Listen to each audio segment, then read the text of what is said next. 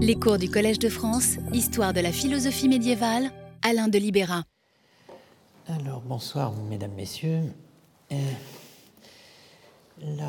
la, semaine dernière, j'avais, évoqué le, désir de libération exprimé par Heidegger dans euh, la phénoménologie de l'intuition et de l'expression cours donné au semestre d'été 1920 à euh, Fribourg.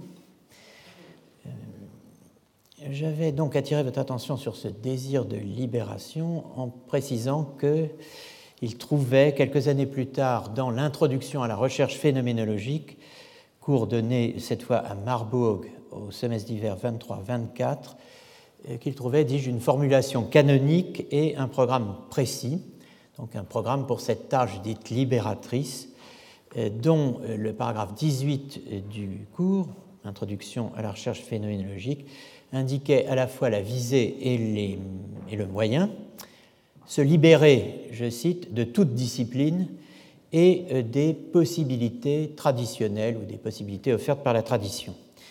Alors, les disciplines en question, je l'avais brièvement, mais c'était la conclusion du propos, un peu dans la hâte. Je les avais mentionnés donc, euh, l'ontologie et la logique ancienne, et le mode de libération, euh, je l'avais énoncé en l'espèce de l'ébranlement, Erschüttern, et la déconstruction de ce que Heidegger appelait le Dasein actuel. Alors nous reprenons les choses à cet endroit, non plus au paragraphe 18 avec le programme, mais au paragraphe 20 là où précisément il commence à être mis en œuvre. Le Dasein, donc, étant quelque chose qui est recouvert par sa propre histoire, dit Heidegger, par l'histoire de l'explicitation qu'il donne de lui-même, toute tentative pour expérimenter plus originairement le Dasein euh, prend issue de la situation actuelle de l'explicitation et de la détermination conceptuelle du Dasein et de la vie. Situation qui est euh, dominée par l'ontologie et la logique ancienne, une ontologie et une logique dont Heidegger souligne que tout le monde considère aujourd'hui, alors probablement à l'université de, de, Marbourg, n'est-ce pas, que tout le monde considère comme allant de soi. Euh, eh bien, euh, cette, cette tentative donc, doit, de dépassement doit prendre issue de l'état présent, de la situation de la philosophie, telle que la diagnostique le philosophe phénoménologue qu'est à l'époque 23-24 Heidegger. Libérer le Dasein, donc, ce qui veut dire en obtenir des modalités d'explication nouvelles c'est ébranler, erschüttern, le Dasein actuel qui est ontologiquement verbaut, mal construit, euh, et il faut l'ébranler dans son défaut de construction, là où cela blesse, si je peux dire, dans le Verbautsein, l'être mal construit qui est le sien. Ceci est une première traduction euh, proposée par Jean Grech, ou bien euh, il s'agit de l'ébranler dans ce qu'il a d'obstrué, comme le traduit Alain Bouteau.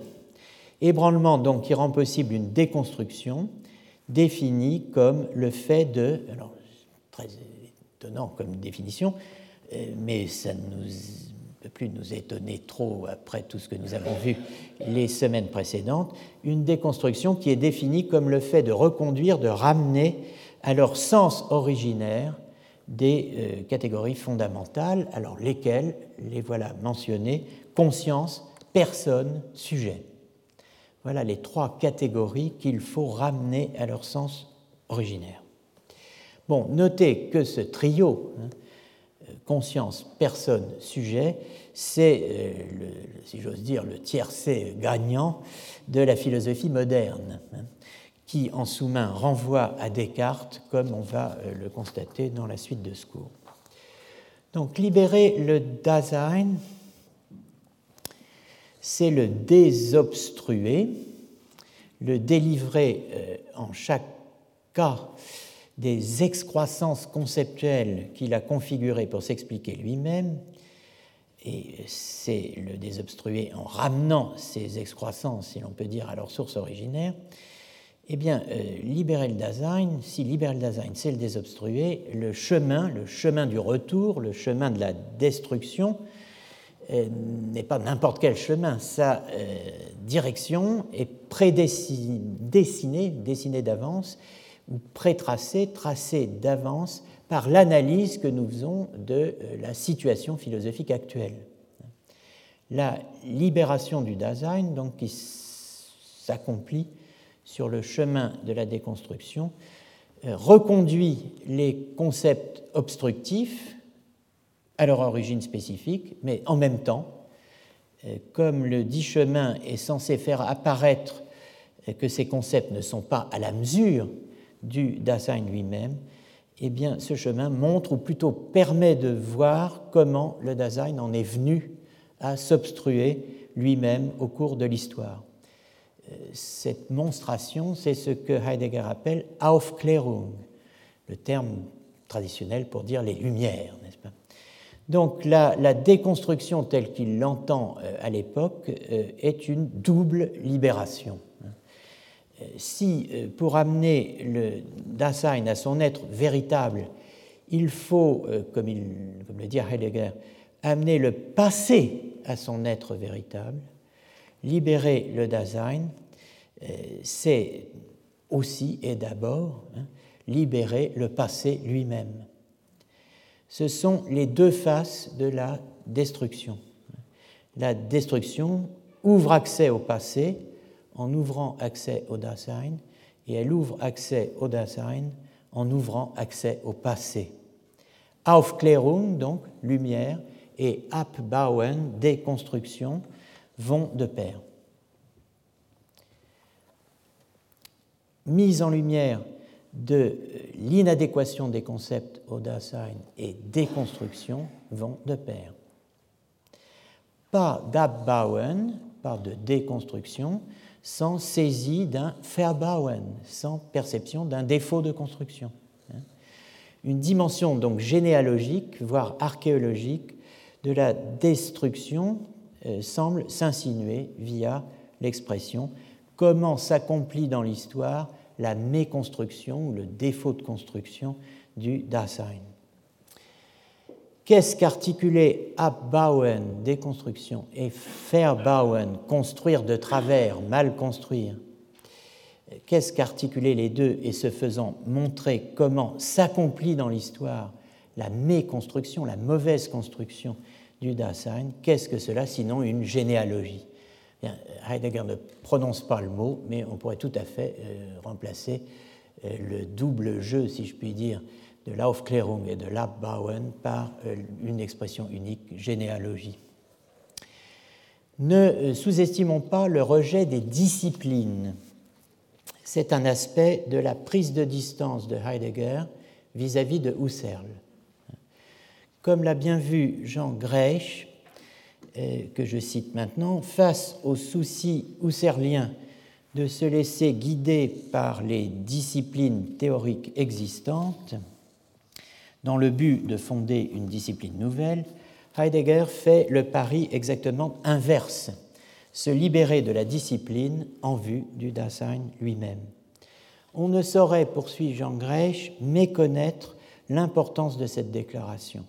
En aucun cas, l'analytique du Dasein ne pourra être connue comme discipline qu'il s'agirait euh, de mettre en concurrence avec d'autres disciplines que ce soit la philosophie première, l'ontologie ou la logique, donc des disciplines philosophiques, ou des disciplines non philosophiques, extra-philosophiques, comme la biologie, l'anthropologie, la psychologie, etc.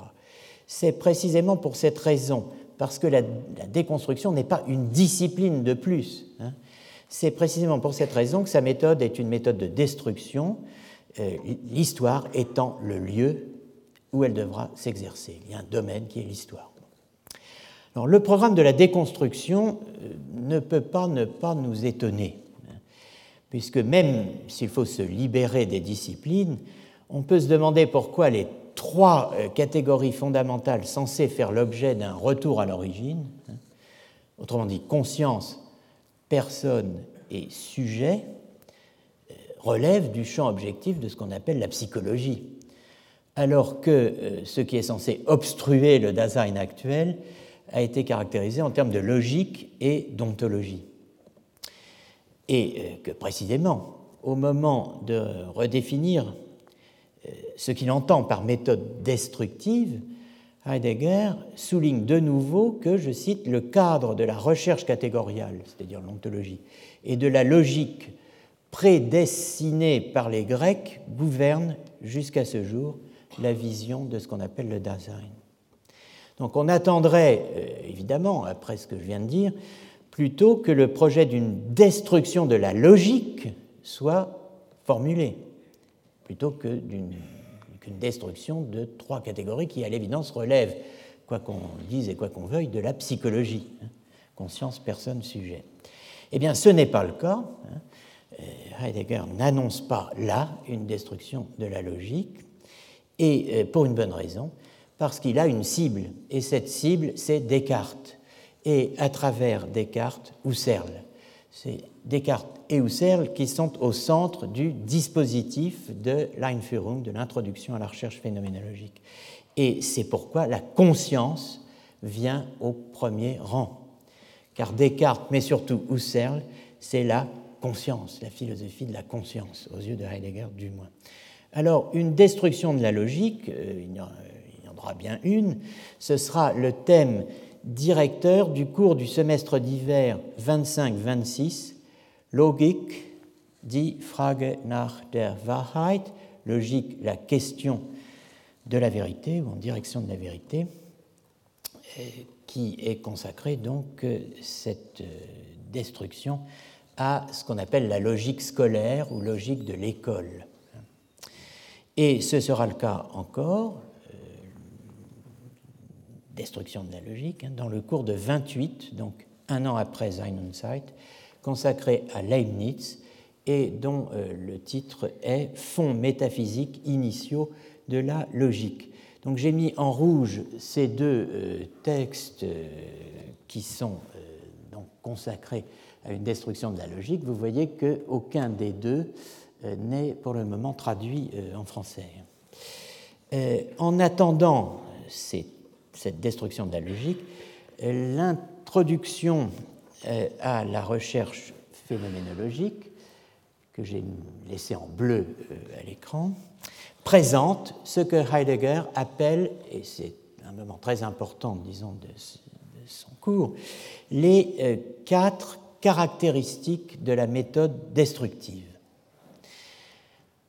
Elles sont d'une importance stratégique pour l'archéologie philosophique, pour la confrontation entre reconstruction et euh, Geistesgeschichte, histoire intellectuelle d'une part, et d'autre part la distinction entre reconstruction historique et reconstruction rationnelle, hein, euh, trois des quatre manières avec la simple doxographie d'écrire l'histoire de la philosophie selon euh, le célèbre article de Richard Rorty euh, que vous trouvez traduit en français dans un recueil de Gianni Vattimo intitulé Que peut faire la philosophie de son histoire?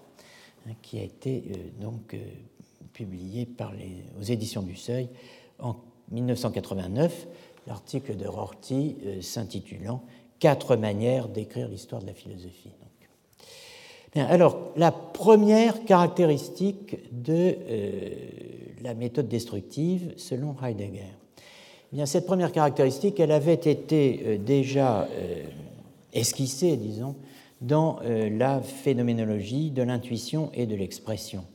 La voici, la destruction n'est pas une méthode historique universelle. Autrement dit, elle ne peut pas s'appliquer à tout, toucher à tout, avoir à connaître de tout on est loin ici, euh, avec cette restriction, hein, de la pratique que je qualifierais d'omnivore euh, de euh, la déconstruction à l'âge dit postmoderne, le nôtre, où effectivement on déconstruit tout, hein, et rien, le cas échéant.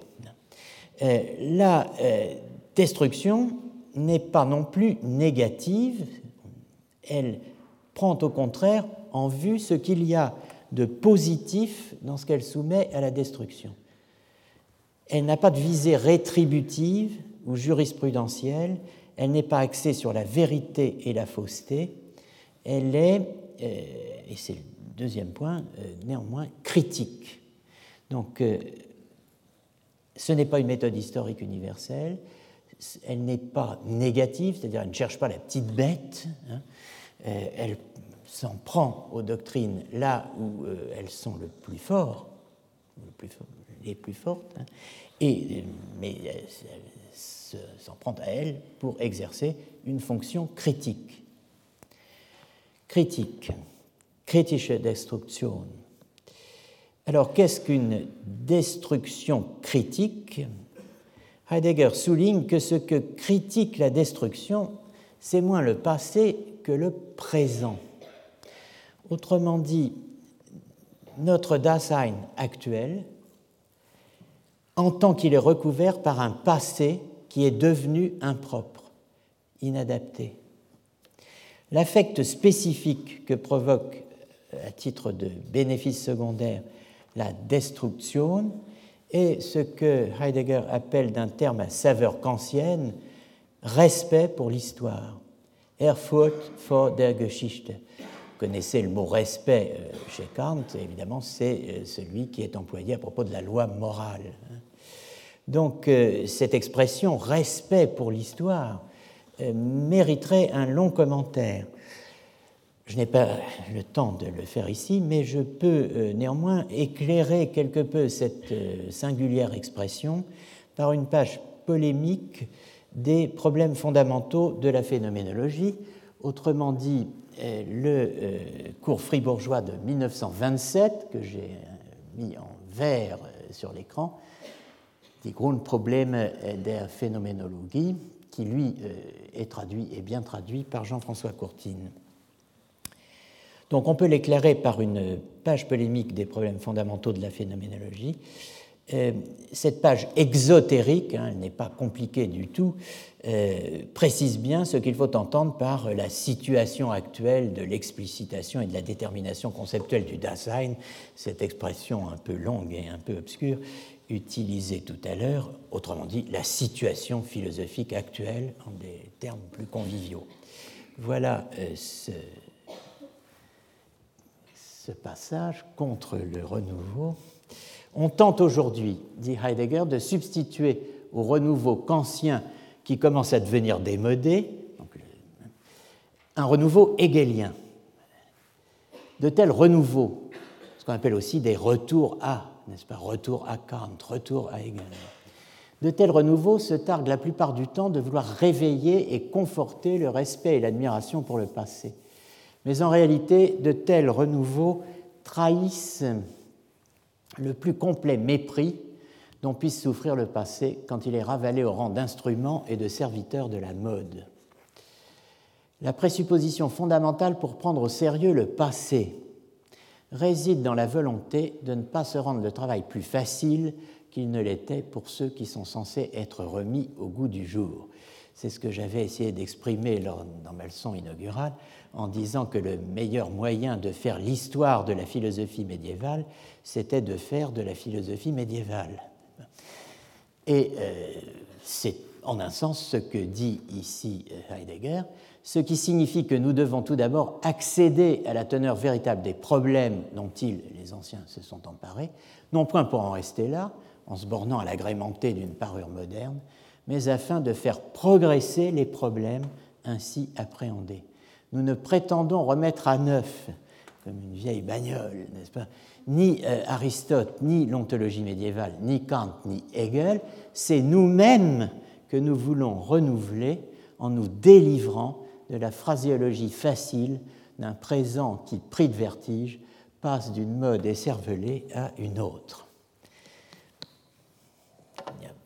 C'était en 1927, en 2017, il y aurait peut-être l'occasion d'en prendre de la graine. En tout cas, euh, la critique du présent passe par la reconduction du passé à son être véritable, ici dit objectif, hein, reconduction qu'il rend capable, dit Heidegger, et c'est là que cela m'intéresse particulièrement, capable d'exercer un effet retour sur le présent, sur le Dasein actuel. Pour ce faire, dit Heidegger, il faut littéralement lutter avec le passé pour le ramener à son être propre. De par cette lutte, la recherche philosophique se situe en deçà de la distinction entre l'historique et le systématique. Elle est, dit Heidegger, plus originaire que même cette distinction entre historique et systématique. D'où la prise de distance, déjà évoquée plusieurs fois, avec euh, la Problemgeschichte, l'histoire des problèmes, la discipline qui, pour le coup, régnait dans l'université allemande dans les années 20. Hein.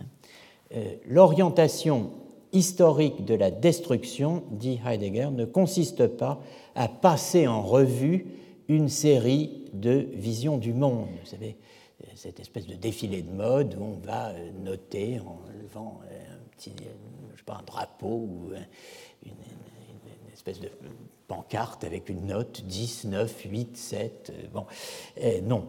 L'orientation historique de la destruction ne consiste pas à passer en revue une série euh, de vision du monde. C'est bien plutôt une lutte avec le passé, une lutte où le passé est amené à son être propre. L'objectivité de la destruction amène le passé à son être véritable, c'est-à-dire le rend apte à exercer un contre-coup sur le présent. Pourquoi faire de l'histoire? Eh bien pour perturber le présent, en ramenant le passé à son être véritable. Ce n'est que si le passé est ainsi mis en capacité d'exercer ce contre-coup que son objectivité s'éveille, tout comme s'éveille pour le présent sa relation intime à l'histoire.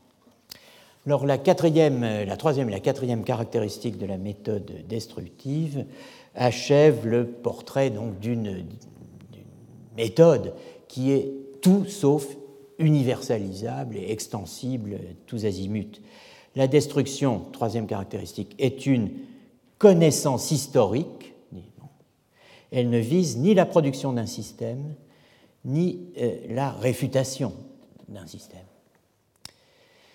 Et deuxièmement, ce n'est, euh, enfin quatrièmement en l'occurrence, ce n'est pas une méthode historique autonome, exploitable en dehors du projet qui est celui de Heidegger dans les années 20, un projet d'ontologie phénoménologique c'est une exploration qui ouvre ce qui est réellement en cause dans le Dasein quant à ses caractères d'être. Alors c'est à Descartes que l'Einführung, que l'introduction à la recherche phénoménologique, applique la destruction, avec, comme je l'ai dit, Husserl en ligne de mire. Ce double objectif, Husserl à travers Descartes, et Descartes pour mener ensuite à Husserl. Ce double objectif critique peut être poursuivi parce que les deux philosophes, selon Heidegger, communient, se rencontrent dans un même souci. Maître mot de la philosophie de Heidegger jusqu'à Sein und Zeit, hein, le souci, dit Sorge, hein, le souci. Ils ont le même souci, ils se rencontrent l'un et l'autre, malgré euh, les années qui les séparent, dans un même souci. Alors, quel est ce souci? C'est le souci de ce que Heidegger appelle une connaissance connue, eine erkannte Erkenntnis. Le souci s'intitule donc Sorge um die erkannte, Erkenntnis. Alors, euh, on est assez déconcerté par cette formule, mais on l'est moins dès qu'on voit ce que Heidegger entend par là, et on le voit dès qu'il précise ce sous quelle forme ce souci se présente chez Descartes. Alors, euh, voilà, il se présente sous la forme du souci d'un fundamentum in concusum ou absolutum veritatis, un fondement inébranlable, un fondement absolu de la vérité. Ce dont euh, ce souci Descartes, c'est de trouver un fondement inébranlable de la vérité, fundamentum absolutum ou in concusum veritatis. Donc en faisant retour à Descartes, Heidegger veut non seulement expliquer l'être véritable du souci d'une connaissance connue chez lui, euh, mais aussi prendre la mesure de l'événement en apparence anodin, euh, mais qui n'est pas du tout anodin, qui, dit Heidegger, propulse la conscience au rang de champ thématique privilégié. Pourquoi est-ce que la philosophie moderne, pourquoi est-ce que la philosophie à partir de Descartes va être une philosophie de la conscience. Les deux objectifs s'articulent, car le souci euh, d'une connaissance connue s'avère être une fuite devant le Dasein comme tel, une fuite devant l'existence comme telle. C'est cette fuite qui permet de comprendre pourquoi la conscience acquiert le privilège dont elle jouit depuis Descartes. Alors, sans entrer dans le détail, ni surtout exposer le contenu de la dernière partie du cours, censé montrer, alors je reprends le titre du paragraphe 48, je cite, la défiguration husserlienne des découvertes phénoménologiques par le souci de certitude provenant de Descartes. c'est une critique radicale de Husserl. Qu'est-ce qui défigure, qu'est-ce qui fait que la phénoménologie euh, échoue d'une certaine manière C'est son cartésianisme, le fait qu'elle reste inféodée à Descartes dans sa quête soucieuse d'une certitude. Alors il faut préciser donc, quand même, sans entrer dans le détail, mais pour bien voir ce qui est en jeu, il faut préciser en quoi consiste, autant qu'on le peut, euh, la déconstruction de Descartes dans l'Einführung. Alors, dans la première version euh, d'un livre intitulé Les chemins de Heidegger, Heidegger's Weg, euh, Les chemins de Heidegger, euh, publié en 1983, Hans-Georg Gadamer, l'auteur notamment de Vérité et méthode et un des philosophes les plus importants du siècle dans le domaine de ce qu'on a appelé l'herméneutique, Gadamer, qui avait été euh, l'élève de Heidegger, notait que dès 1923, Heidegger avait caractérisé le trait dominant de la modernité comme un souci à propos de la connaissance connue, erkannte Erkenntnis, et que cette formule, qui n'était pas écrite Gadamer en 83, cette formule qui n'était pas encore documentée dans les écrits publiés de Heidegger, donc lui la connaissait parce qu'il l'avait entendue en tant qu'élève, n'est-ce pas, étudiant, mais euh, il, ne la trouvait pas imprimée en 83, ça n'était pas encore disponible, eh bien euh, cette formule voulait dire que la question de la vérité se trouvait refoulée par le souci de la certitude. C'est dit très simplement ici. Hein. Euh, le bilan de Descartes, n'est-ce pas C'est le, refoulement de la question de la vérité par euh, le souci de la certitude. Alors, à l'époque, euh, effectivement, en 83, le cours de 23-24 n'était pas paru dans la Gesamtausgabe. La première édition date de 1994. Alors, quand je vous disais au début de ce, ce cours que notre vision de Heidegger n'avait cessé de se modifier au rythme de la publication, soit en allemand, soit en traduction française, euh, de ces cours, vous voyez qu'effectivement, même quelqu'un comme Gadamer euh, eh bien, était condamné d'une certaine manière euh, encore dans les années 80 à se fier à ses souvenirs et au oui-dire pour, en somme, prendre position par rapport aux thèses de Heidegger.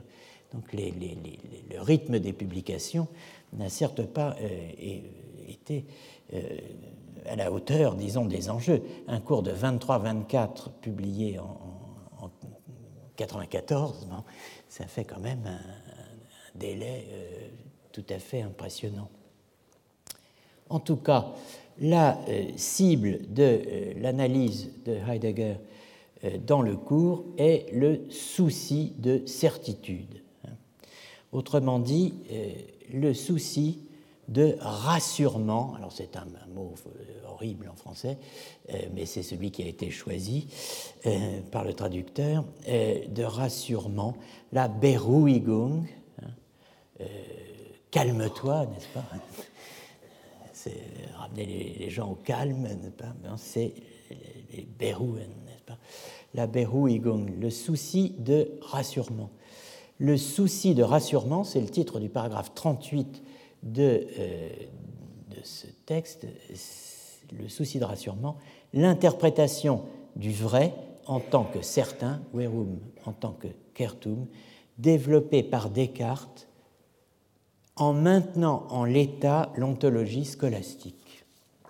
Alors, on imagine déjà que Descartes ne va pas apparaître dans ce récit comme le grand novateur qu'il est censé être, et que sa dépendance vis-à-vis euh, du, précisément de la scolastique va venir au premier plan. En tout cas, comme l'écrit Anne van Sevenant, le souci de la connaissance connue, elle écrit cela dans un ouvrage qui s'appelle Philosophie de la sollicitude, le souci de la euh, connaissance connue ne porte pas sur le Dasein lui-même, mais bien euh, sur la façon dont l'homme peut acquérir une certitude absolue. Autrement dit, l'homme se préoccupe de la façon dont il peut atteindre eh bien, l'absence de souci, précisément, euh, l'insouciance. Et euh, c'est bien ainsi qu'il omet de s'occuper du Dasein. Hein. autre formule, cette fois de Heidegger, le souci d'une connaissance connue n'est rien d'autre que l'angoisse devant le Dasein. Dès 23, Heidegger dénonce ce qu'il appelle la fausse radicalité de la méditation et du doute de Descartes, en arguant que le souci de connaissance connue, autrement dit le souci de certitude, le souci euh, qui n'est apaisé que par la découverte d'un fondement inébranlable de la vérité, eh bien, euh, cette recherche, cette fameuse recherche du fundamentum in concusum veritatis, eh bien, débouche euh, sur un rassurement, une tranquillisation. On n'a que des, mots euh, impossibles qui viennent à la bouche, débouche sur un rassurement acquis philosophiquement grâce au maintien de l'ontologie scolastique. Alors ça, c'est tout à fait euh, étonnant, mais en quoi y a-t-il maintien de l'ontologie scolastique chez Descartes? Eh bien, en l'occurrence, il y a maintien de la définition scolastique de la nature de l'homme, la natura hominis, en tant que ens creatum, en tant qu'étant créé. Créé, pas n'importe comment, mais créé pour atteindre le bien, et pour atteindre le bien en tant que vrai. La théorie scolastique thomasienne, que vous trouvez chez Thomas d'Aquin, de la propension de la volonté au bien. L'objet de la volonté, c'est le bien. Ce que la volonté de l'homme dans l'état qui est le sien d'étant créé par Dieu poursuit naturellement, c'est le bien, son bien propre. Par exemple, le bien du sujet voulant, n'est-ce pas euh, La thèse tout à fait optimiste de la scolastique étant que nul ne peut vouloir naturellement son propre mal. Alors, euh, la propension de la volonté au bien, de la volonté au bonum en tant que verum, sous la plume de Descartes, devient une propension de la volonté au vrai en tant que certain. Voilà ce que recherche là, euh, voilà quel est l'objet véritable du, souci euh, cartésien. Comme euh, l'écrit Alain Bouteau dans sa présentation de la traduction qu'il donne de l'ouvrage, page 12, Descartes représente tout sauf une rupture radicale avec la scolastique. Et c'est cité Heidegger qui, dans un des, compléments tirés des notes de cours euh, d'Hélène Weiss et d'Herbert Marcuse, pour, pour, pour, éditer les cours de Heidegger, on est obligé parfois de s'appuyer sur les notes des étudiants quand on les a. Et euh, il se trouve que pour ce cours, il y a Hélène Weiss, mais aussi Marcuse euh, lui-même, n'est-ce pas, qui ont laissé euh, des notes, donc qui sont intégrées en annexe, si je puis dire, à l'édition de, du, cours. Alors, dans le complément numéro 16, eh bien, on voit que Heidegger aurait dit que Descartes était le fondateur de la philosophie moderne, mais qu'il la fondait en se rattachant à la tradition et en étant je cite, alors faut en croire Hélène Weiss et Marcuse, euh, qu'il était à proprement parler médiéval et grec. Donc voilà, c'est une formule bon, qu'on imagine un étudiant retenir, euh, parce que ça frappe quand même, Descartes est médiéval et grec. Thèse euh, qui sera reprise souvent par la suite d'ailleurs, lorsque Heidegger parle de l'ontologie antico-médiévale prend les choses d'un seul tenant. Bien, alors cela euh, dit, bien que la destruction ne soit pas une méthode universelle, on l'a dit et redit, il est clair que Heidegger ne l'applique pas au seul Descartes. Et dans l'introduction même, euh, les concepts de liberté et de vérité sont eux aussi l'objet d'une déconstruction euh, partielle, menant, pour ce qui est de la vérité, au seuil d'une destruction de la logique qui sera euh, engagé, pleinement engagé ailleurs. J'en profite pour dire que, euh, à dire vrai, que les termes de destruction et de, ou d'abbau soient ou non employés, la déconstruction de la logique est une euh, constante de la pensée de Heidegger. Elle se profile dès ses travaux de jeunesse, c'est-à-dire dans les écrits antérieurs aux années 20, mais euh, elle se développe aussi comme telle jusque dans les textes de la plus extrême maturité. Euh, et euh, on, peut en juger par la récurrence d'un thème, d'une interrogation de fond chez Heidegger, qui est la détermination du jugement comme lieu de la vérité. Hein. le jugement comme lieu de la vérité qui est abordé, de manière explicite dans euh, le cours du semestre d'hiver 25-26 de Marburg, Logik die Frage nach der Wahrheit, et euh, dans, alors c'est donc est à apparaître hein, euh, en français, et aussi évidemment dans les, fonds initiaux, métaphysiques initiaux de la logique de 28. Alors, en tout cas, dans euh, les textes euh, consacrés à la destruction de la conscience du cogito de la res cogitans, qu'on a vaguement, euh, rapidement, trop rapidement évoqué à l'instant, ce que l'on peut lire, et je serai encore plus bref, mais par nécessité, dans le cours de 28 sur les fonds initiaux de métaphysiques initiaux de la logique, le cours qui est en fait le grand cours de Heidegger sur Leibniz. Eh bien, euh, dans tous ces textes, aussi bien celui de 25-26 que celui de 28, de part et d'autre de Zeit, on a bien la même méthode de déconstruction qui est à l'œuvre. Euh, et euh, je voudrais tirer simplement un fil dans le texte de 28 pour donner euh, quelques éléments supplémentaires sur la façon dont Heidegger exprime euh, disons, les ressorts de sa méthode. Le retour à des problèmes fondamentaux hein, de la métaphysique, Grundproblem, qui est opéré dans le cours sur Leibniz est-il un ralliement euh, à l'histoire des problèmes, la problème Geschichte, dont Heidegger passe son temps à dire qu'elle ne convient pas Eh bien, euh, à un premier niveau, on peut dire, écoutez, il y a des problèmes en histoire de la philosophie, personne ne va le nier.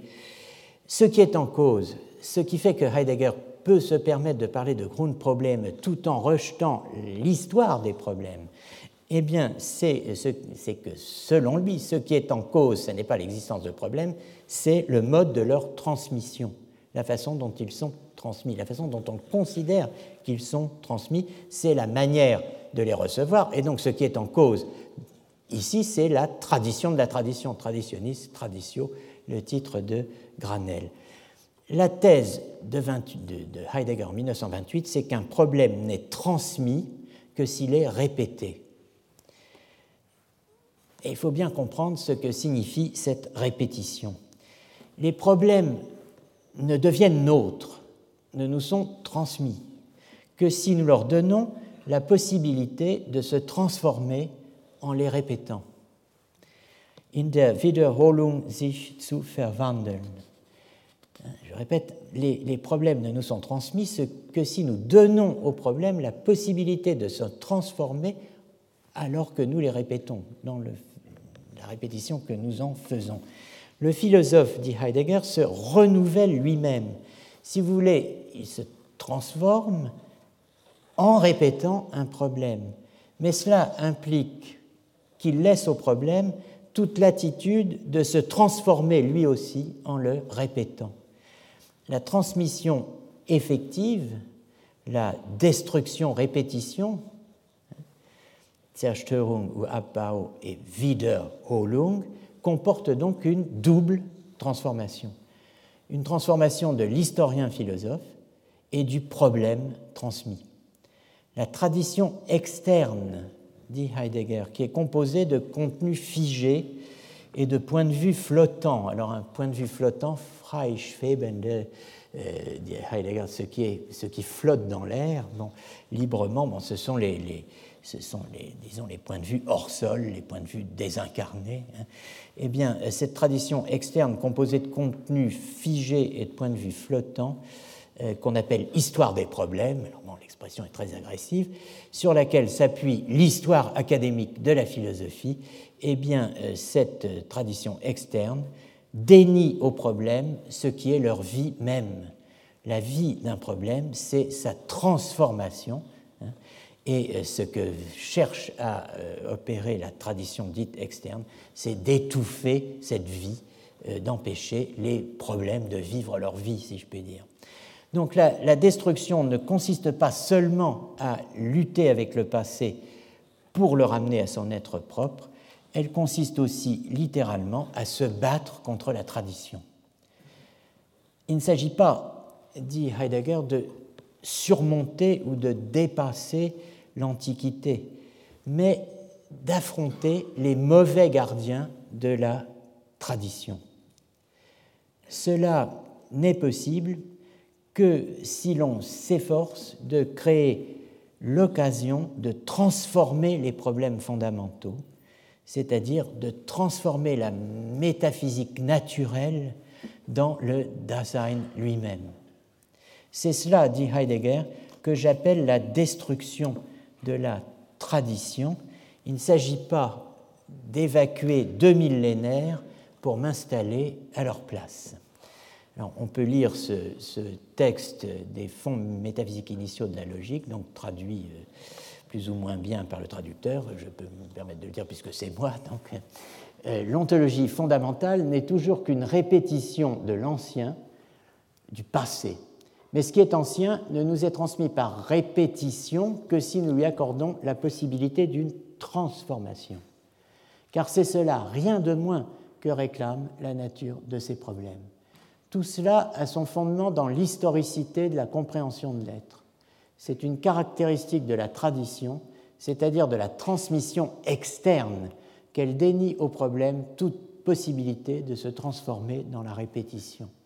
La tradition donne des propositions et des opinions fixes, figées, arrêtées, gelées, dira-t-il ailleurs. Des manières de questionner et de discuter fixes. Les jeux sont faits, n'est-ce pas? On sait à quoi s'en tenir. Cette tradition extérieure des opinions et des points de vue flottant en l'air est couramment appelée histoire des problèmes. La tradition externe et son emploi en histoire de la philosophie refusent aux problèmes leur vie, c'est-à-dire la transformation, et cherchent à les étouffer. Elle mérite donc qu'on lui livre combat, Kampf. Il ne s'agit pas de surmonter l'Antiquité, ce sont les mauvais gardiens de la tradition qu'il faut combattre. Cela implique que nous nous efforcions de créer nous-mêmes une occasion de transformation pour les problèmes fondamentaux, pour la metaphysica naturalis dans le Dasein lui-même. C'est cela que j'entends par destruction de la tradition. Il ne s'agit pas d'évacuer deux millénaires et de s'installer à leur place. Il faudrait ici avoir le temps de faire deux choses. Rappeler que l'opposition entre appropriation active et réception-transmission passive, que Heidegger a manifestement en tête, n'est pas un horizon indépassable. Il faudrait pouvoir euh, évoquer le couple Eurésis-Mimésis, invention, Eurésis, que vous entendez dans heuristique, hein, et euh, imitation-transmission, mimesis, qui articule et structure les concepts d'inuentio et de translatio artium, l'invention et la transmission des arts, euh, qui est un thème de la philosophie depuis l'Antiquité, la plus haute Antiquité, n'est-ce pas? Et invention des arts, transfert des arts ou des techniques, hein, arts avoir les deux sens, et euh, qui est elle-même le noyau de ce qu'on appelle la translatio studiorum, c'est-à-dire le transfert des études et des lieux d'études, un terme que j'ai souvent employé. En somme, ce qu'il s'agit de voir, c'est que, euh, bon, n'en déplaise peut-être à Heidegger, pour les anciens, l'imitation peut être une assimilation active qui n'exclut pas l'innovation l'imitation chez les anciens n'exclut pas euh, l'innovation. À moins, évidemment, de voir euh, cela avec les yeux d'Hippolyte Taine, euh, visitant Ravenne et évoquant, je cite, l'ineptie des mosaïstes, des, fabricants de, mosaïques de Saint Apollinaire, chef-d'œuvre que nous admirons aujourd'hui, n'est-ce pas Eh bien, euh, l'ineptie des euh, mosaïstes de Saint Apollinaire, qui ayant, je cite Taine, désappris l'observation du modèle vivant, puisque les pères la leur euh, avaient interdite, eh bien, copie des types acceptés, dont de copie en copie, la main machinale répète servilement des contours que leur esprit a cessé de comprendre et que leur imitation maladroite va fausser. Euh, j'ai souvent l'occasion de dire que si on cherche vraiment une page méchante dans euh, l'histoire de la littérature française, il faut de toute urgence aller lire Voyage en Italie euh, d'Hippolyte parce que vous aurez pour le prix, non pas une page, mais une vingtaine de pages sur Ravenne, qui constitue la charge la plus e-, extraordinairement euh, venimeuse que j'ai eue, je pense, dans l'histoire de la critique d'art, sur, euh, et bien sûr sur les mosaïques byzantines. Euh, bon, alors on en pense ce qu'on veut, mais je veux dire, c'est si on apprécie la, mauvaise foi peut-être, hein, ou en tout cas la, qualité plume trempée dans le vitriol, eh bien il faut aller lire cela. Bon, il faudrait aussi pouvoir euh, confronter euh, la notion heideggerienne de répétition, Wiederholung, euh, avec celle de reenactment, de réactivation de remise en acte chez Collingwood, qui, comme vous le savez peut-être, est l'auteur dont je m'inspire moi personnellement. Mais bon, on n'a pas le temps de faire ça. Je laisse cela de côté et je me contente d'attirer votre attention sur un beau passage des prolégomènes à l'histoire du concept de temps, un autre cours de Heidegger, euh, semestre d'été Marburg, 1925. On est effrayé, n'est-ce pas, par tous ces cours de Heidegger, 200 euh, pages à chaque fois, et on se dit, mon Dieu, ben oui. Alors, en tout cas, voilà ce qu'il dit la phénoménologie radicalisée en sa possibilité la plus propre n'est rien d'autre, c'est pour ça que je parlais de reenactment, remise en acte, n'est rien d'autre que le questionnement redevenu vivant de Platon et d'Aristote, la répétition, la remise en train du commencement de notre philosophie comme science. Renouer avec la tradition, ce n'est pas nécessairement traditionnalisme, ce qu'il appelait la tradition externe, ou goût pour la tradition externe, ni reprise des préjugés. La répétition authentique d'une question traditionnelle fait bien plutôt s'évanouir ce qui la caractérise extérieurement comme traditionnelle. C'est ça la destruction. Hein. et met à distance les préjugés.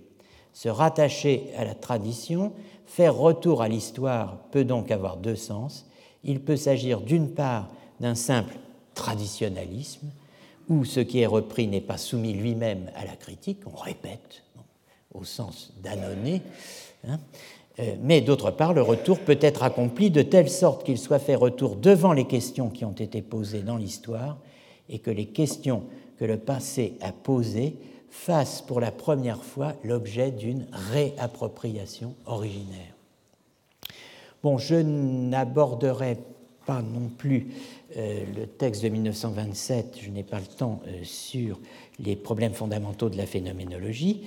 Euh, j'y reviendrai peut-être en abordant expressément deux thèmes importants pour le propos d'ensemble, Heidegger et Descartes d'une part, et Heidegger et le Moyen Âge, la pensée médiévale d'autre part, quand on ira plus en détail dans ces questions, mais je me contente de signaler, euh, pour qu'on ait évoqué le maximum de textes, euh, un point général.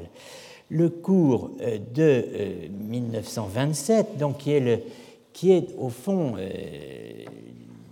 le cours où Heidegger expose une partie de ce qu'il ne met pas dans Sein und Zeit, puisqu'il en arrête la rédaction de Sein und Zeit, ou en tout cas en retient la communication, et euh, en revanche, il en communique une partie dans ce cours. Donc il faut, il faut lire ce cours.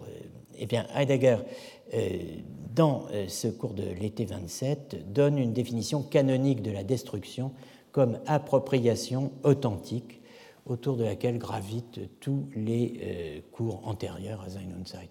La construction philosophique est nécessairement destruction, c'est-à-dire déconstruction, accompli à travers un retour historique à la tradition de ce qui est transmis. Cela ne signifie aucunement négation de la tradition, ni condamnation frappant celle-ci de nullité, mais au contraire, euh, appropriation positive de cette tradition. Alors, réappropriation, appropriation originaire, appropriation authentique, appropriation positive, tous ces termes disent en gros la même chose, une remontée à euh, l'origine qui combine phénoménologie et euh, histoire. C'est la période qu'on pourrait qualifier de la destruction heureuse, la période de Marburg qui s'achève avec le cours du semestre d'été 1928 sur Leibniz. À partir du semestre d'hiver 1928-29, Heidegger est de retour à Fribourg comme professeur titulaire, ordinaire, n'est-ce pas, cette fois. Son premier cours est euh, l'introduction à la philosophie, Einleitung in die Philosophie, dont Jean Val avait tiré le cours euh, d'introduction Heidegger du premier semestre 46 que j'avais évoqué au début de l'année, travaillé par Foucault sous le titre Cours inédit hein, euh, au début des années 50. Donc pour Heidegger, les années 1930-1940 vont être euh, celles du changement. Le changement, c'est non pas maintenant, mais c'est alors, n'est-ce pas?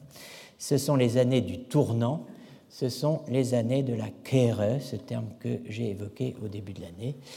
Pour nous, cette période est d'abord celle où la destruction de l'ontologie traditionnelle cède le devant de la scène à ce que Heidegger appelle l'histoire de l'être, dit Geschichte des Seins, puis euh, l'histoire de l'Estre, E-S-T-R-E, e, n'est-ce pas, euh, dit, et qui correspond, euh, c'est une tentative pour marquer en français la différence que Heidegger fait en allemand avec cette nouvelle graphie du mot Sein, écrit avec un Y, dit Geschichte des Seins,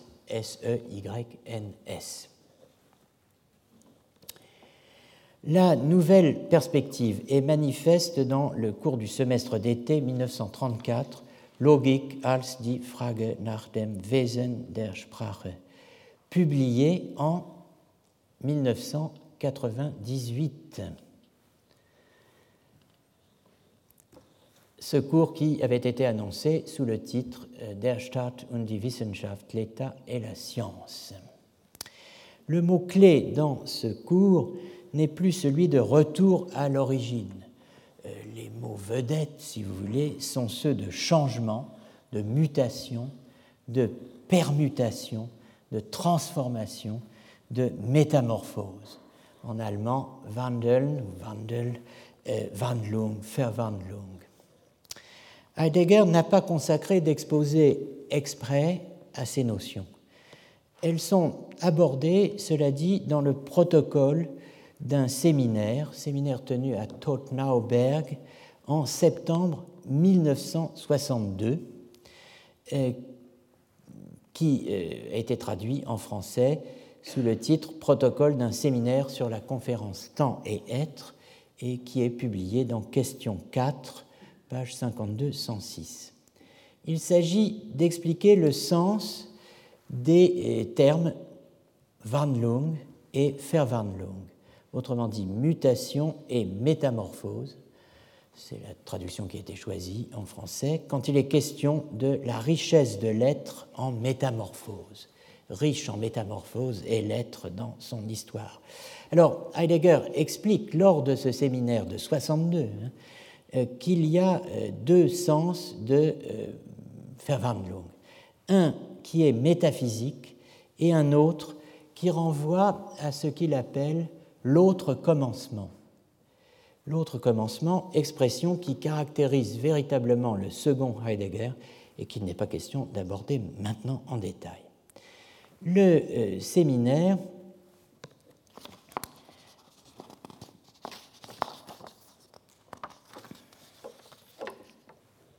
comporte six séances dans la cinquième, euh, on y évoque, est évoquée, la relation à Hegel, euh, ou plutôt l'explicitation de la ressemblance toujours prétendue entre la pensée de Heidegger et celle de Hegel.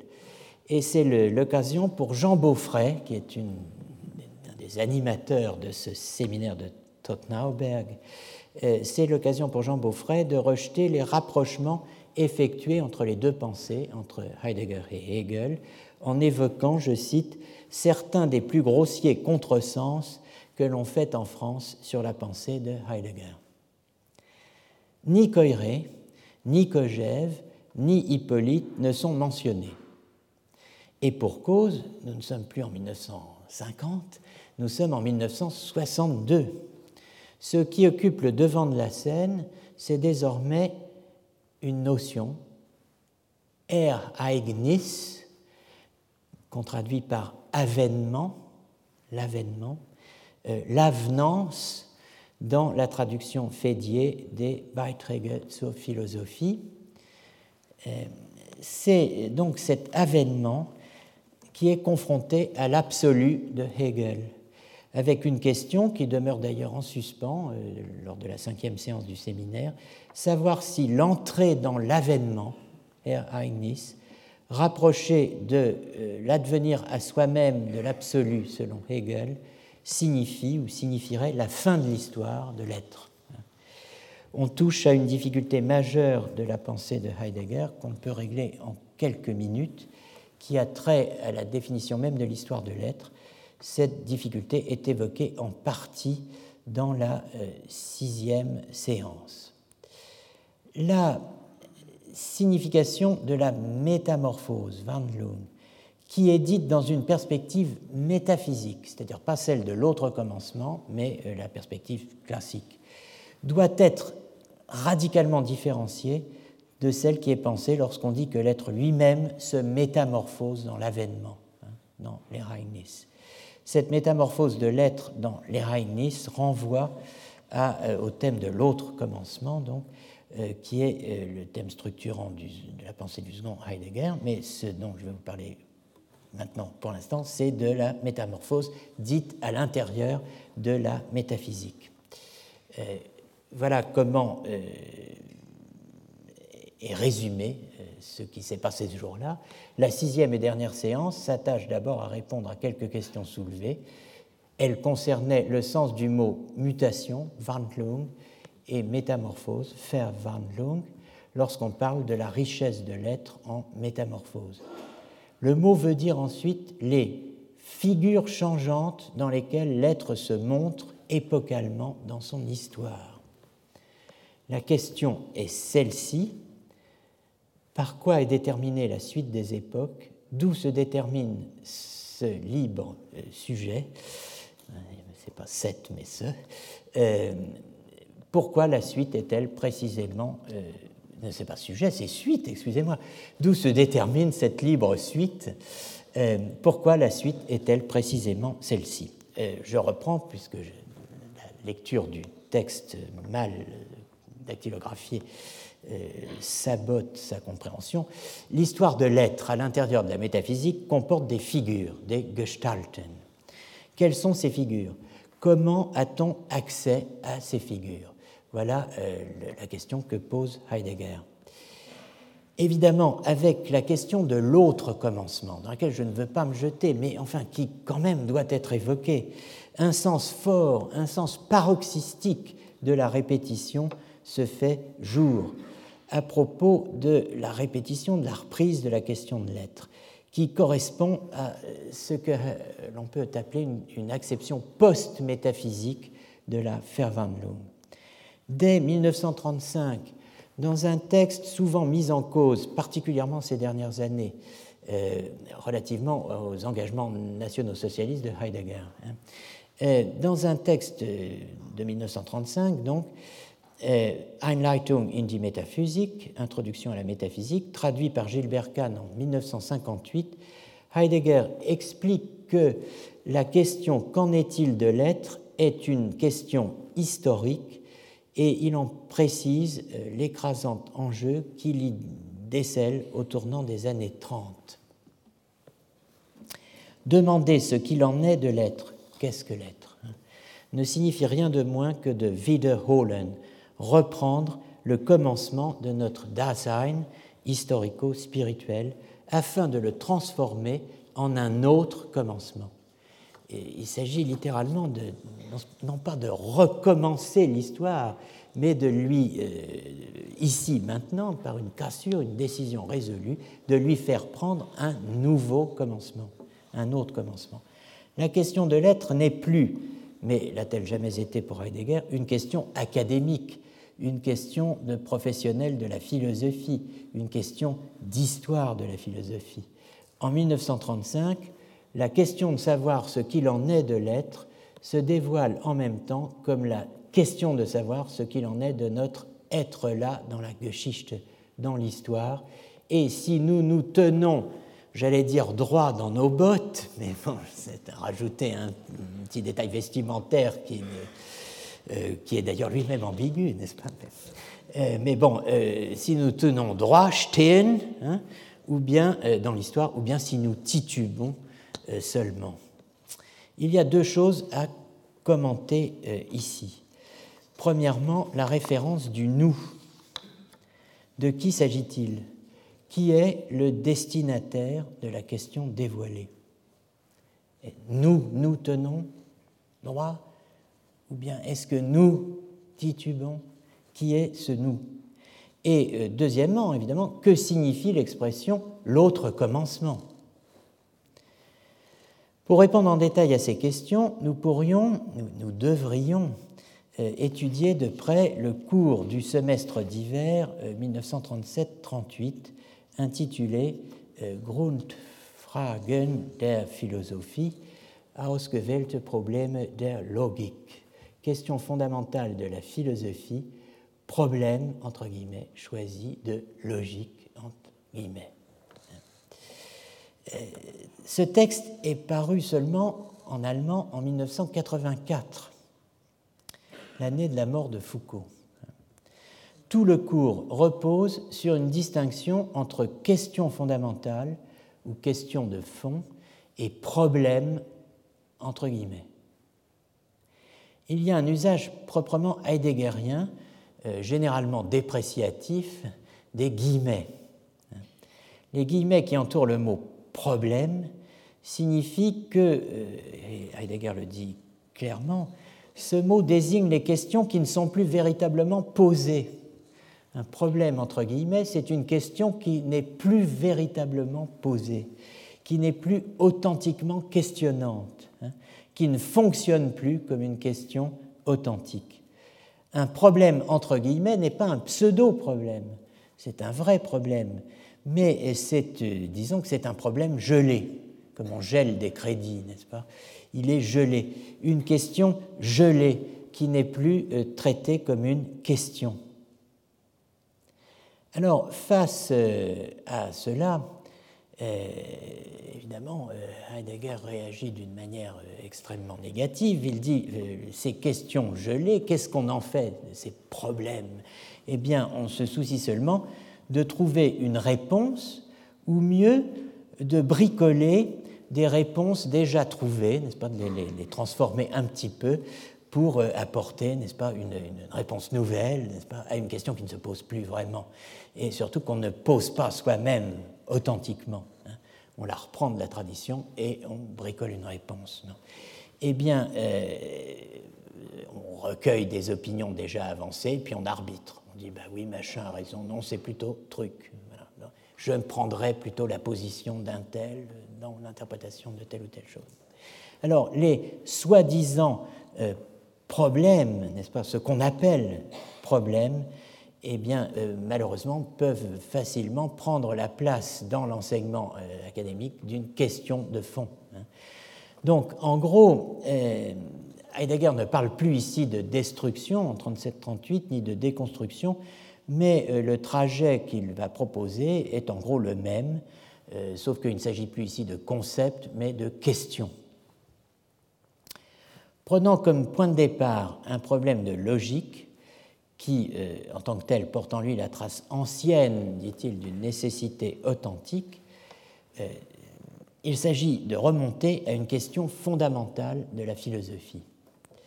Non pas pour lui apporter une réponse nouvelle, mais tout au contraire pour la poser à nouveau authentiquement la question de fond étant cachée sous ou derrière le problème. La question posée dans le cours est celle de l'essence de la vérité comme question de fond en tant qu'elle se distingue du problème de la vérité comme problème de la logique. C'est-à-dire, qu'est-ce que cela veut dire, problème de la logique? Cela veut dire problème de la rectitude d'un énoncé, problème qui rend impossible, dit Heidegger, toute visée de l'essence de la vérité.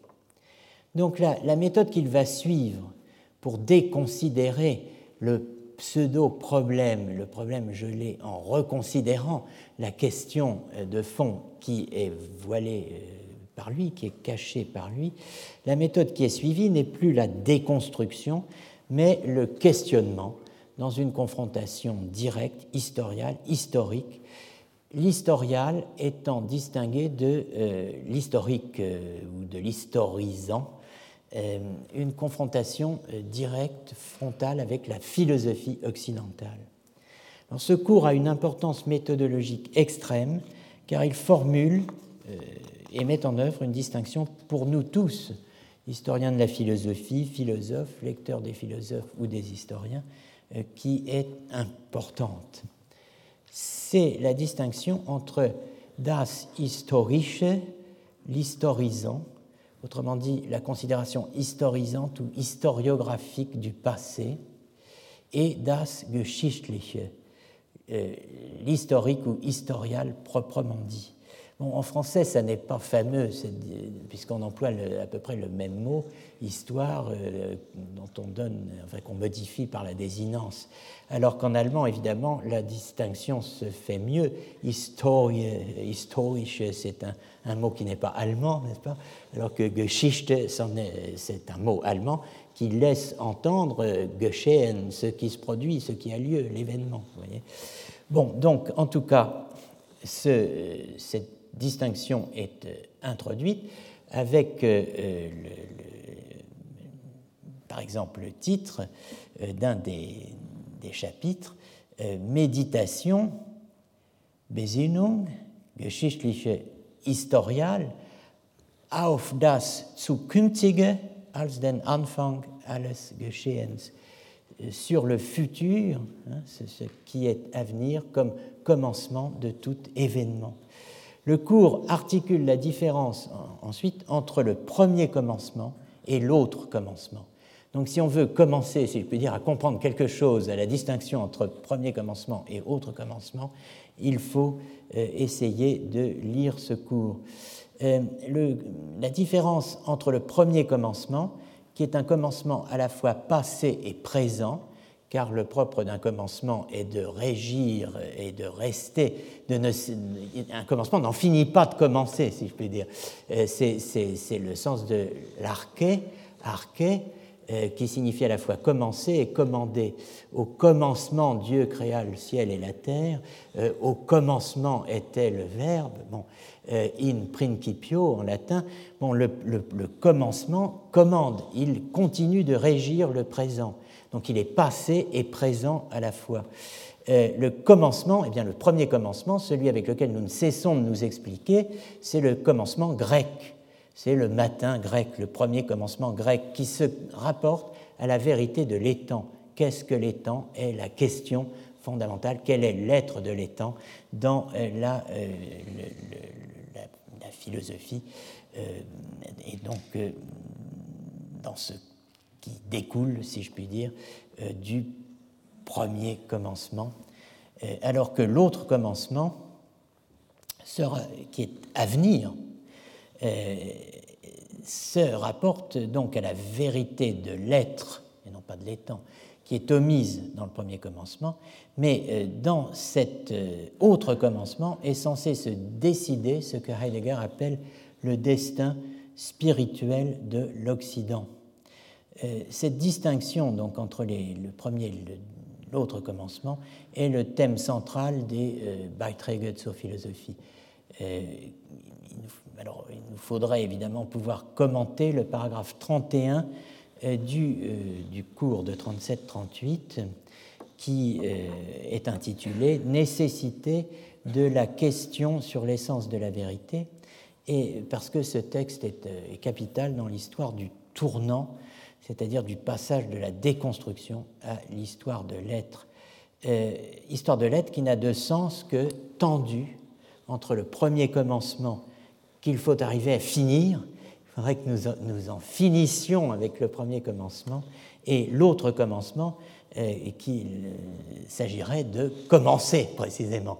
Or, euh, c'est une opération dont les médiateurs, pour Heidegger à partir de 37-38, mais déjà auparavant, mais là ça éclate aux yeux, ça saute aux yeux, les médiateurs sont désormais Hölderlin et Nietzsche.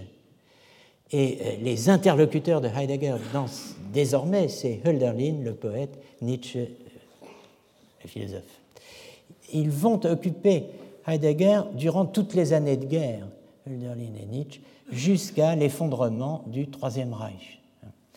Et euh, si on a des médiateurs, Hölderlin et Nietzsche, pour aller vers cet autre commencement, eh bien, il faut je me débarrasse tout de suite du on. Les acteurs sont un nous, et euh, ce nous, c'est le peuple allemand, hein. peuple métaphysique. Ce sont les Allemands qui sont appelés à être les acteurs euh, de euh, cet autre commencement. La question du nous, par conséquent, vous voyez, quand, en tant qu'historien, je fais un cours, je vous dis on, euh, il, etc. Mais euh, je ne fais que citer des propos. Lorsque ces propos sont véritablement dits et proférés, ils s'adressent à nous. Et euh, ce, ce, nous, ce nous du cours de 1937 n'est pas le nous scientifique, abstrait, universel du sujet de l'histoire historisante c'est celui du public auquel s'adresse Heidegger à ce moment précis. C'est le même nous que le nous du cours de 1934, dont je parlerai dans quelques instants. Le nous, c'est le nous allemand, le nous de ceux que les Beiträge appellent euh, les Zukünftigen, les advenants, traduit-on en français, the future euh, ones, les, les, futurs, dans les traductions anglaises qui sont toujours moins bizarroïdes que les traductions françaises. Bon, les, futurs. Alors, je m'arrête ici pour le cours de 1937 et je vous propose deux minutes de pause pour euh, que nous ne mourions pas euh, en scène et vous assis. Euh, et eh bien, nous commencerons sur le cours de 34. Je vais, je vais recommencer. alors, non, c'est bien ça. Alors voici plusieurs années que j'évoque un, texte précis, le, cours du semestre d'été 1934, Logik als die Frage nach dem Wesen der Sprache, euh, en soulignant qu'il avait été annoncé sous le titre L'État et la science, n'est-ce pas? Der Staat und die Wissenschaft, et j'invitais en général celles et ceux qui étaient là et qui, euh, je, me cite, avaient des oreilles, je les invitais à entendre ce qui se jouait et ce qui, d'une certaine façon, se joue encore là. Donc c'est sur ce cours que je veux aujourd'hui m'arrêter quelques instants, un cours donc euh, non pas un traité ou une œuvre, mais un cours, effectivement. Donc on va prendre au sérieux maintenant comme une séquence d'actes de parole, de pensée effectués dans un cadre social par un locuteur en public. Le 21 avril 1933, Heidegger a été nommé recteur de l'université de Fribourg. Il a démissionné de son poste un an plus tard, le 27 avril 1934. Entre les deux, il y a le cours du semestre d'été 1934 sur la logique en tant que question sur l'essence de la parole ou du langage. Heidegger a plusieurs fois évoqué ce cours. J'en avais mentionné un certain nombre dans les séances précédentes. J'en ajoute une euh, nouvelle occurrence. Il a évoqué ce cours dans la troisième euh, section de sa lettre au rectorat académique de l'Université de Fribourg euh, du 4 novembre 1945. L'Allemagne est occupée, on est en zone d'occupation française d'ailleurs, et les personnels enseignants qui se sont plus ou moins compromis avec le régime euh, eh bien, sont, euh, l'objet de ce qu'on appelait à l'époque la dénazification. Alors euh, là, il ne s'agit pas de, des Français, mais il s'agit simplement eh bien, de l'autorité de tutelle. Heidegger s'adresse au rectorat académique, qui évidemment a changé un tout petit peu de coloration en 1945. Alors, et ce, ce, document s'intitule mes relations avec le parti après 1933. Dans le premier semestre qui suivit ma démission, donc il a démissionné le 27 avril 1934, euh, donc le premier semestre qui suit sa démission, étant donné que les semestres d'été commencent en gros en mai, c'est quelques jours après sa démission. Dans le premier semestre qui suivit ma démission, mon cours s'intitula Logique et traita, entre autres, sous la rubrique Doctrine du Logos, de l'essence de la parole. Ce qu'il s'agissait de montrer, c'est que la parole n'est pas un moyen d'expression de l'être humain conçu d'un point de vue racial et biologique, mais à l'inverse, que l'essence de l'humain a son fond dans la parole, entendue comme réalité fondamentale de l'esprit. Alors, prarais, hein, encore une fois, euh, ayez en tête que ça peut être la parole ou le langage. Hein. Euh, bon. Euh, toute tête bien faite parmi les étudiants a parfaitement entendu ce cours, ainsi que son intention foncière.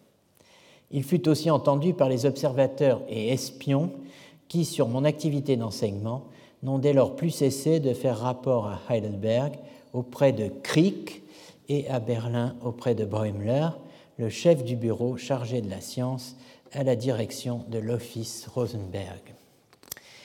Alors, bon, pour euh, bien situer le cours, il faut évidemment euh, donner des, éléments de, chronologie.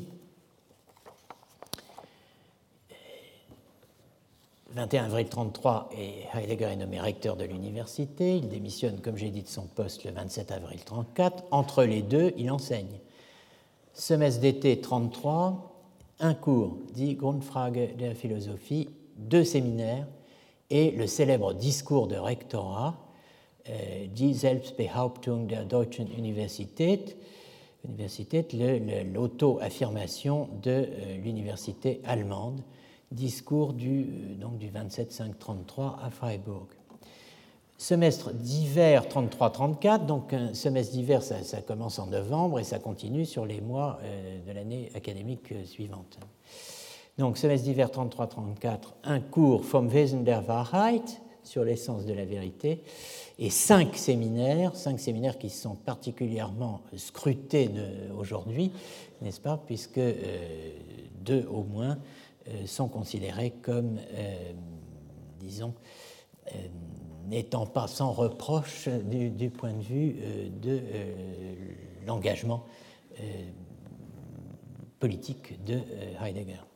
Semestre d'été 34, alors ce qui va nous occuper maintenant, Logik als die Frage nach dem Wesen der Sprache. Et enfin, euh, semestre d'hiver 34-35, un cours, euh, Hölderlins Germanien und der Rhein. Je vous annonçais que Heidegger s'était occupé de plus en plus de Hölderlin dans, à partir d'un certain moment. Ben, vous voyez, ça commence déjà là. Euh, les hymnes de Hölderlin intitulés, portant le titre de Germanie et le Rhin. Le cours du semestre d'hiver 34 a lieu donc quelques jours après la démission du rectorat, 27 avril 34. C'est au début de la première heure que Heidegger fait connaître au public la modification décidée par rapport au titre annoncé L'État et la science. Début de la première heure. Les affiches sont encore là, mais bon en disant Je fais un cours de logique. Mais comme il l'explique assez vite, euh, le cours sur la logique ne porte pas sur la logique. Il se tient, je cite, devant la tâche fondamentale qui consiste à ébranler la logique depuis son fondement. Cela, dit Heidegger, non pour répondre aux fins d'une quelconque Gleichschaltung, euh, alignement, uniformisation, c'est le, vocabulaire de la réforme euh, universitaire euh, mise en place par le, national-socialisme. Il s'agit de faire en sorte que dans toutes les universités, on enseigne de la même façon, sur les mêmes programmes et de la même manière. C'est la mise, on dit l'uniformisation, l'alignement, certains disent la mise au pas. Donc, ça n'est pas pour répondre à, une, volonté de Gleichschaltung, d'alignement qui ne serait au-dessus de nos têtes, mais c'est une tâche à laquelle, dit-il, nous travaillons, c'est-à-dire là, c'est le nous de majesté, peut-être, peut-être est-ce nous, ici maintenant, depuis dix ans, qui se fonde sur un changement de notre Dasein lui-même, bien qu'il s'agisse cette fois d'une entreprise contagieuse, collective, euh, et non pas d'une simple, simple démarche personnelle qui se fonde sur un changement de notre Dasein lui-même et qui représente ce qu'il y a de plus intimement nécessaire dans notre tâche historiale propre. Il n'est plus question dans ce cours de euh, destruction phénoménologique. Pour une bonne raison, Heidegger n'est plus phénoménologue. Le mot phénoménologie n'est pas prononcé dans le cours. Il reste cependant quelque chose du passé de Heidegger, de son passé marbourgeois, celui de l'époque que j'appelais la destruction heureuse, n'est-ce pas? Et il reste l'ébranlement, l'Erschüttern, invoqué donc dix ans plus tôt dans, puisqu'il est question de dix ans, euh, dix ans plus tôt dans L'Einführung in die phänomenologische Forschung, dont on a suffisamment parlé aujourd'hui, euh, du semestre d'hiver 23-24, où il était question effectivement de libérer, d'ébranler, de, déconstruire le Dasein actuel en, euh, en se libérant de l'ontologie et de la logique ancienne. Apparemment, donc, le semestre d'été 34 continue sans coupure le projet de 23-24. Mais regardons de plus près. Le mot ébranlement ne figure que dans l'introduction du cours. Passé ce stade, il n'en est plus question. Le cours comprend deux parties. La première traite de la question de l'être du langage, je décide de traduire comme ça, comme question fondamentale et directrice de toute logique. La question fondamentale et directrice de toute logique, c'est la question du langage. Deuxièmement, la deuxième partie euh, de ce cours, cette deuxième partie traite du temps, Zeit, du temps en tant que sol de toutes les questions posées jusqu'à ce point. Le sol de toutes les questions qui ont été posées, c'est le temps, die Zeit. Et cette seconde partie annonce la reprise de la série des questions que précisément on est censé avoir traversé pendant le cours, la reprise des questions en sens inverse. Alors deux choses, euh, vous comprenez, on va dans la seconde partie du cours reprendre les mêmes questions en sens inverse, le cas échéant, à partir du sol, le temps original. Deux choses méritent évidemment ici l'attention, euh, la nature des questions posées, puisqu'on est censé les reparcourir dans l'ordre inverse, et la structure du cours elle-même, qui articule questionnement et reprise inversée. La Wiederholung se fait dans le cours lui-même par rapport à ce qui a été dit. Euh, n'est-ce pas C'est comme si je wiederholais euh, ce que j'ai dit dans la première heure, ce qui est plus ou moins le cas d'ailleurs, d'une certaine façon. Mais enfin bon. Alors, euh, j'ai évoqué déjà cela l'année dernière dans une conférence en mai dernier qui mettait en, euh, en, évidence la structure en chicane en forme de Z, donc chicane étant euh, un terme de l'architecture militaire hérité de Vauban, n'est-ce pas, puisque euh, dans une chicane, on, peut croiser les tirs sur toute personne qui s'avance. Il y a toujours deux, deux positions de tir qui font que, euh, eh bien, si on ne tombe pas sous une balle venant de la droite, on tombe sous une balle venant de la gauche. Euh, cela dit sans allusion aucune. Donc, la chicane Heidegger, c'est un. Les amateurs de, de course automobile connaissent la chicane Ford au Mans, n'est-ce pas? 24 heures du monde, bon, eh bien, voilà le, euh, trajet. Euh, le schéma est euh, donné par Heidegger lui-même. Alors, on a Logik, Logos, Sprache, Mensch. Wer sind wir selbst? Volk, Entscheidung, Entschlossenheit, was ist Geschichte? En français, logique, logos, langage, homme, voilà les questions une question développée au long, qui sommes-nous nous-mêmes? Peuple, décision, résolution, qu'est-ce que l'histoire? Alors, le thème de départ étant la logique, qui a euh, elle-même pour thème le logos, que le cours a déterminé comme langage, surgit la question qu'est et comment est euh, le langage et à quel domaine de l'être appartient-il? La réponse apportée est que le langage est une détermination distinctive de l'homme. Une nouvelle question surgit donc. Qu'est-ce que l'homme? Alors pourquoi est-ce une détermination euh, distinctive de l'homme?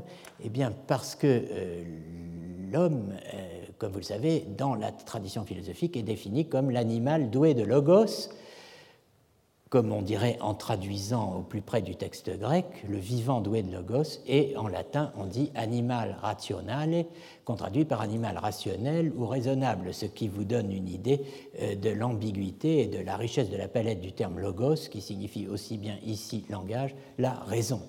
Bon. Euh, ratio. Hein, bon. Alors, euh, en tout cas, euh, c'est une détermination distinctive de l'homme. Du coup, surgit une nouvelle question. Qu'est-ce que l'homme? Qui, qui, se transforme en qui sommes-nous nous-mêmes? Donc la question qu'est-ce que l'homme devient? Qui sommes-nous nous-mêmes? Nous, nous-mêmes, ici, maintenant. À partir de quoi, et c'est la partie basse de la figure, donc, les réponses et questions s'enchaînent jusqu'à la question de l'essence de l'histoire. La chicane de Heidegger a euh, pour caractéristique qu'on n'y quitte jamais le commencement, dit-il, et que l'on peut à tout moment inverser la série des questions pour arriver de nouveau au commencement. À quelques euh, points de, la figure euh, que l'on se trouve, on peut décider de remonter pour reposer la question à partir de, de ce qu'on a quitté précisément pense avoir quitté un peu plus tôt. Donc je, dis qu'il n'y a pas de déconstruction dans le cours de 34. En fait, il y a une série de destructions phénoménologiques, de questions et de réponses euh, qui convergent vers l'unique question, qu'on monte ou qu'on descende, qui sommes-nous nous-mêmes? Qui comporte en sa fine pointe la destruction du nous-mêmes, entraînant celle de la notion de peuple, folk, de la réponse Nous sommes le peuple, de la question Qu'est-ce qu'un peuple? Question reformulée en la question Qui est ce peuple que nous sommes nous-mêmes? Qui, dit Heidegger, est une question de décision. La réponse est pragmatiquement, si j'ose dire, dans la question. Il suffit d'entendre la question Qui est ce peuple que nous sommes nous-mêmes? comme comportant un appendice qui serait et qui est nous-mêmes, nous qui sommes là, avec tous les jeux de mots possibles sur être là. Hein?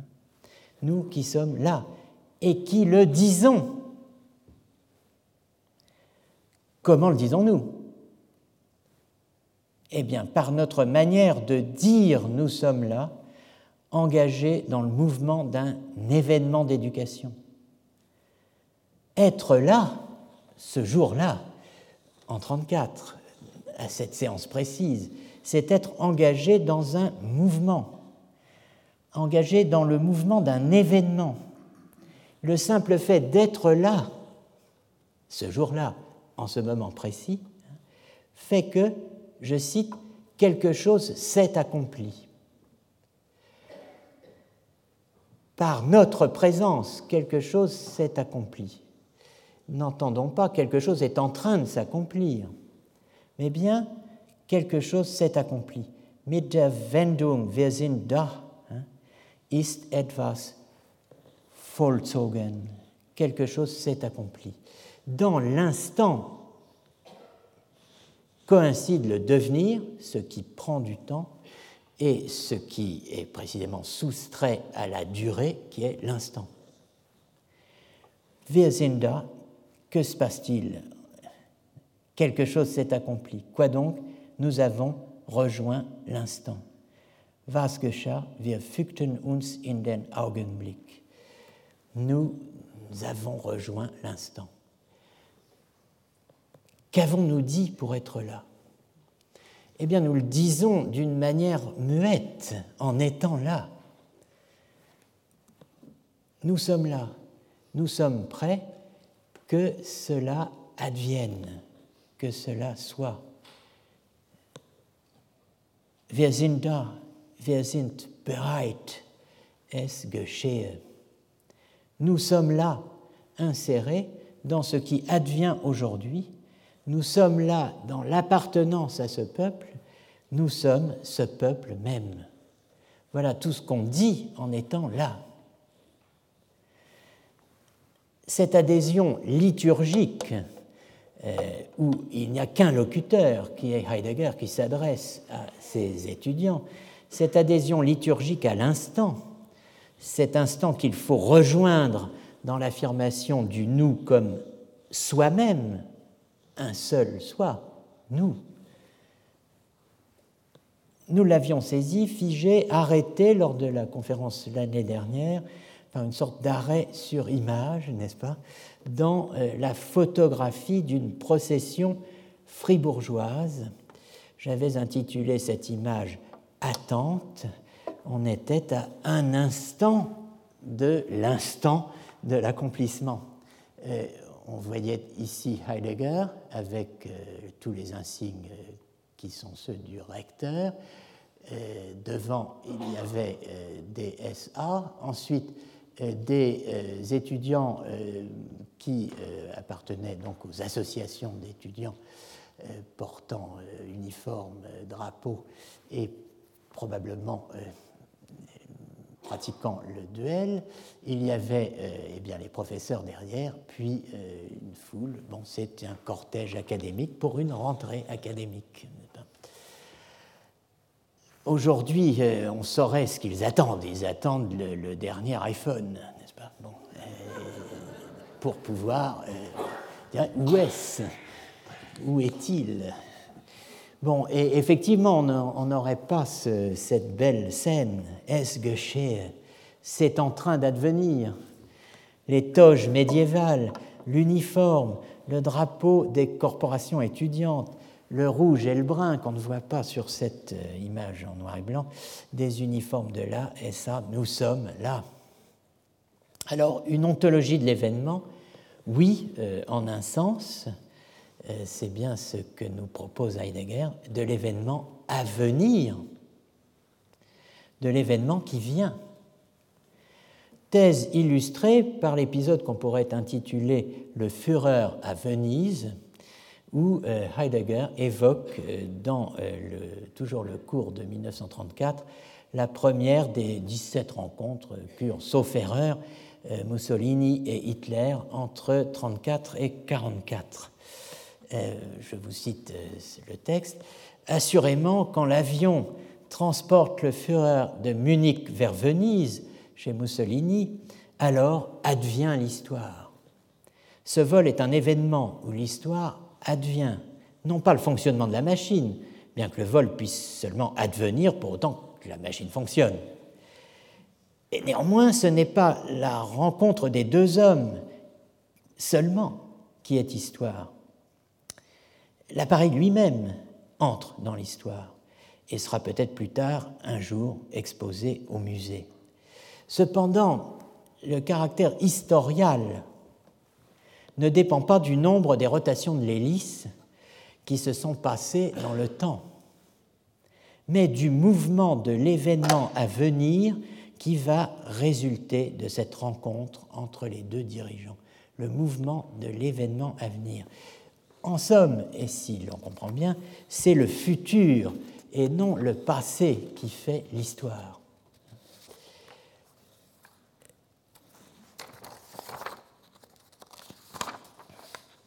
Difficile de dire que le semestre d'été 34 continue sans coupure le euh, projet de 23-24.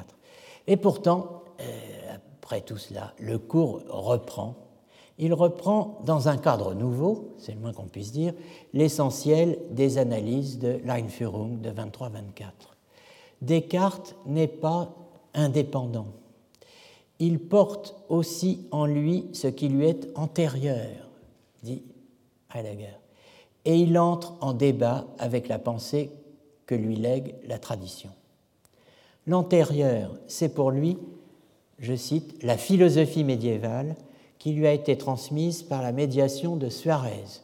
Donc maintenant, on, a des informations plus précises. On voit que c'est par la seconde scolastique que euh, Descartes a approché d'assez loin le Moyen Âge, c'est-à-dire la scolastique tout court. De la tradition, Descartes reprend quelque chose. Quoi? Eh bien, dit Heidegger, la notion de subjectum, alors, il faut s'entendre. Au Moyen Âge, dit Heidegger, sujet a pour signification chose présente en soi là devant. C'est le fameux Vorhandenes. Voici un sujet, une chose présente là devant moi. Un sujet, c'est-à-dire quelque chose qui se soutient sur sa propre base, c'est par exemple une maison, un arbre, une pierre. Descartes est en quête d'un fundamentum inconcusum, un fondement inébranlable, une assise pour tout savoir, quelque chose de constant, de persistant, un subjectum. Ce subjectum, il le trouve sur le chemin. Quel chemin? Le chemin où il révoque en doute tout savoir de quelque domaine que ce soit et le met à l'écart, tout ce qu'il révoque, en tant qu'incertain. Ce subjectum, cet indubitable, c'est ce qui, dans tout doute, se maintient encore comme être. Au sein du doute, quelque chose se maintient durablement. Quelque chose constamment entre en présence.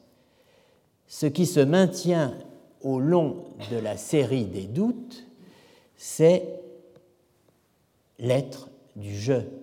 C'est cet être mien qui est l'être du je. En fait, dit Heidegger, il n'y a de sujet que le je. Le je, cependant, n'est pas, citation, le je, cependant, n'est pas un subjectum quelconque parmi d'autres, mais cette certitude fondamentale à partir de laquelle tout savoir futur s'édifie. Ce subjectum, le je, devient ainsi le sujet, alors euh, la traduction dit par excellence, euh, c'est ausgezeichnet, il, faut, il vaudrait mieux traduire un signe, n'est-ce pas? Euh, D'exception, bon, mais enfin, distinguer, disons, un signe, le sens français du mot insigne. Le subjectum a désormais la même acception que je. Tout sujet n'est plus désormais sujet que s'il est un je. Le je acquiert le statut de sujet. Ce qui est de l'ordre du je, ce qui appartient au je, est donc le subjectif. Ce je est le tribunal de la certitude le subjectif qui décide de la réalité effective de l'objet représenté. Ce jeu, en tant qu'il constitue le fondement indubitable, est pour la pensée moderne tout entière ce tribunal à partir duquel se décide et euh, dans quelle mesure le représenter l'objet. Se décide si et dans quelle mesure le représenter l'objet est tel qu'il satisfait ou non à l'exigence de certitude. Si et dans quelle mesure le représenté est un étant, un objet effectivement réel. Donc par là sont réunies les conditions de ce que j'appelle personnellement le chiasme, le croisement du sujet et de l'objet, et que Heidegger euh, désigne comme le complet renversement de ces mots fondamentaux et le revirement qui leur donne la signification opposée, chez Descartes, à celle qu'ils avaient au Moyen Âge, où subjectum désignait l'objet réel, comme je viens de le dire, et objectum, ce qui était simplement représenté, euh, tel par la montagne d'or, hein, la montagne d'or évoquée à la fois par Heidegger et par Foucault, mais aussi par euh, Russell. Je vous renvoie sur ce point au séminaire du 19 juin 2014, 19 juin 2014 et à l'article de David Simonetta, L'archive de l'archéologie du savoir, les sources anglophones, positivisme logique, logique, philosophie analytique, de Foucault, n'est-ce pas, euh, qui est publié, c'est très bref, en annexe de l'archéologie philosophique, euh, le volume correspondant donc au cours, au séminaire de, de 2013-2014 ici même. Donc la, description du chiasme du, sujet et de l'objet est un thème récurrent dans l'œuvre de, Heidegger. On la retrouve jusque dans les séminaires de Zurich en 1965, n'est-ce pas? On sait c'est vraiment euh, quelque chose sur quoi il revient constamment. L'originalité du cours de 1934 est de poser la question de savoir quelle conception et quelle définition de l'être de l'homme se réalise du fait que le je en vient à tenir le rôle de subjectum. Qu'est-ce que ça change? La réponse n'est pas celle qu'on attend. Euh, en faisant du je le seul subjectum, au sens de l'upekeimenon grec, le substrat, le support, euh, ce, qui soutient des accidents, la pensée moderne s'interdit, dit Heidegger, de questionner en direction d'un mode d'être qui serait propre à l'homme. Tout ce que Heidegger entreprend, lui, en substituant le Dasein, l'être là, à la sphère de ce qu'il appelle ailleurs la subjectivité. Cette Subjektivität, hein, dont la subjectivité, subjectivité n'est qu'un mode, comme le dira le texte reproduit euh, dans le second volume du Nietzsche sous le titre L'histoire de l'être. Fait que l'homme devienne le seul subjectum, euh, c'est très remarquable, n'est-ce pas? C'est une promotion. Mais en même temps, euh, le, le subjectum conserve les traits et les caractéristiques de ce qu'on appelait sujet auparavant. Donc, d'une certaine façon, euh, ce devenu sujet unique, unique sujet, le seul à mériter le titre de sujet par sa persistance, sa constance et son endurance, eh bien, le je se voit chosifié, il se voit réifié, ce que dit bien l'expression res cogitans, chose pensante. Dans la caractérisation du je humain comme sujet, dit Heidegger, on voit percer le concept antique de l'upokeimenon, de l'être comme constante entrée en présence, tel qu'il se lit sur l'être des choses présentes là, devant et immédiatement donné. Dans cette caractérisation, l'être homme est déterminé par l'être chose, au sens du simple être là devant. Pour autant que l'être je est pour ce mode de pensée la certitude primordiale, eh bien, ce, ce mode de pensée renonce intentionnellement, en raison de cette certitude primordiale qui fait que j'ai la certitude d'être une chose qui pense, hein, persistante, constante. Eh bien, euh, en raison de cette certitude primordiale, ce dernier renonce à questionner encore en quête de l'être du jeu, en quête d'une détermination d'être qui ne serait pas chosique, du même ordre que euh, celle des choses dont on, a, euh, au fond, pas d'autres euh, représentations que celle d'être une substance.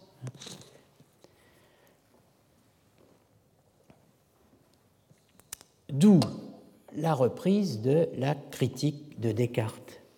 Le cours de 23-24 dénonçait la fausse radicalité du doute cartésien. Celui de 34 reprend les mêmes expressions pour dénoncer l'établissement du je en tant que chose, en tant que res. Avec cet établissement, et je laisse de côté la, critique de Hegel par Heidegger, puisque Heidegger dénonce chez Hegel forme d'accomplissement ultime du subjectivisme cartésien, dit-il. Il dénonce le geste complémentaire qui consiste à établir non plus le je en tant que chose, mais les choses en tant que je. Et euh, bon, avec cet établissement, donc je m'en tiens à, Descartes, du jeu en tant que chose, toute question portant sur le mode d'être particulier de l'homme est par principe, c'est-à-dire dès le départ, dès le commencement, négligée. Si donc la démarche de Descartes fondée sur le doute fondamental apparaît très radicale et se fait d'ailleurs passer pour telle, donc il y a une nuance de, dénonciation de la, de la, fanfaronnade philosophique française, n'est-ce pas? Il s'avère en fin de compte que Descartes, sur le point décisif, n'a pas reconnu la véritable question critique, c'est-à-dire celle de savoir s'il est possible de concevoir l'être de l'homme comme être sujet et de le déterminer conceptuellement au moyen de ce mode d'être.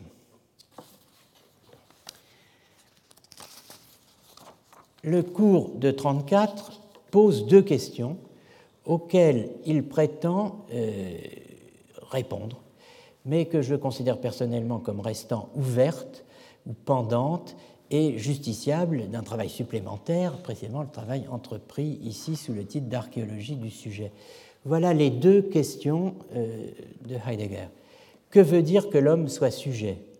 Que signifie sujet? Comment en vient-on à poser de cette manière l'être de l'homme? Comment et par quel chemin en est-on venu à ce renversement des concepts fondamentaux de la philosophie? Ce qui signifiait objet s'appelle sujet désormais, ce qui était... Euh, bon,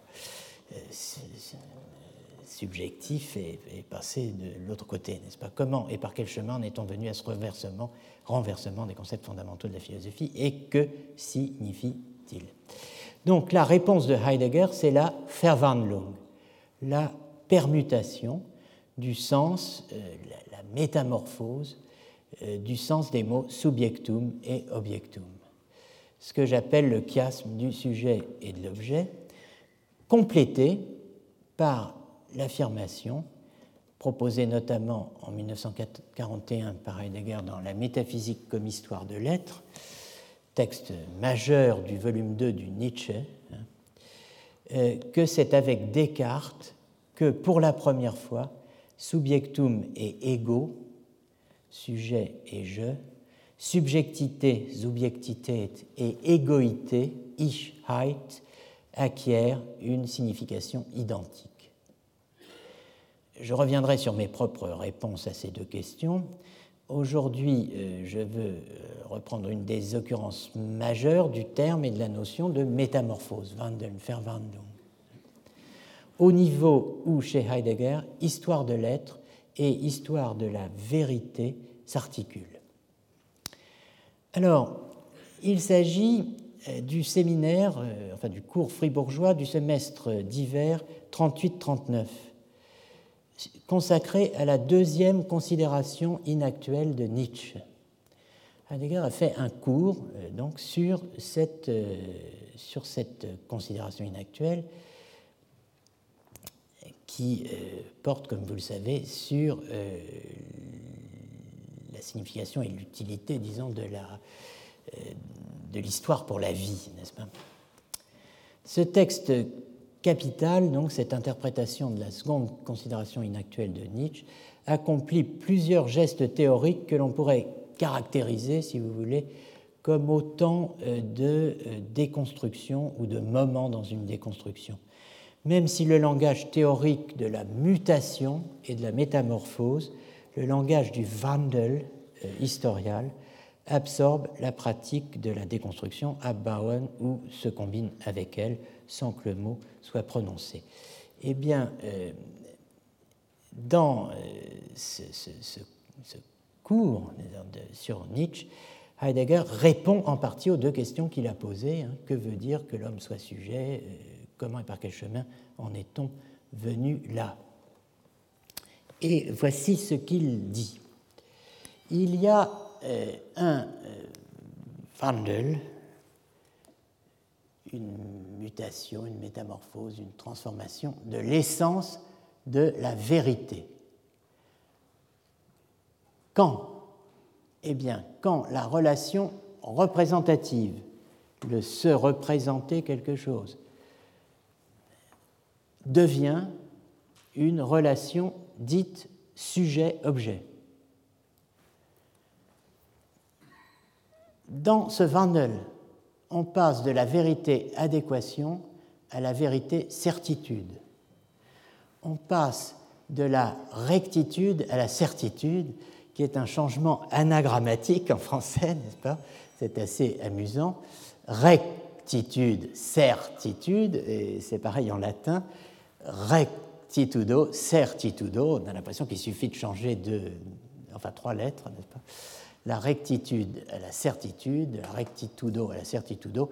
Évidemment, il n'y a pas du tout ces jeux de mots en allemand où vous avez Richtigkeit pour la rectitude et Gewissheit pour la certitude, les deux mots n'ayant aucune espèce euh, de rapport euh, étymologique, ni euh, sonore, ni alors, le euh, passage en question de la rectitude à la certitude a lieu quand le sich richten, c'est-à-dire le s'orienter vers, qui caractérise euh, effectivement euh, le Dasein qui s'oriente vers ce qui se donne à voir, percevoir, entendre, penser, saisir, c'est-à-dire ce qui vient en présence, quand ce Zichrichten, qui est à l'œuvre dans toute relation représentative, s'oriente sur le soi, Dans ce cours, Heidegger va plus loin encore. Il articule les notions d'ouvert, l'ouvert, das offene, l'ouvert, un terme que connaissent évidemment les, lecteurs de Rilke et de la euh, huitième élégie de Duino, hein, qui commence par euh, cela, par l'ouvert. Il articule les notions d'ouvert, das offene, et de conscience. La notion de conscience étant présentée comme un de ces concepts obstructifs dont je parlais au début euh, de cette séance, qu'il faudrait ramener à leur origine, il faudrait ramener la conscience à Das Offene, l'ouvert. Il propose enfin une description de la promotion du je au rang de sujet insigne, du Pokémenon insigne, formule qu'emploie généralement Heidegger pour caractériser le moment euh, cartésien de l'histoire du sujet.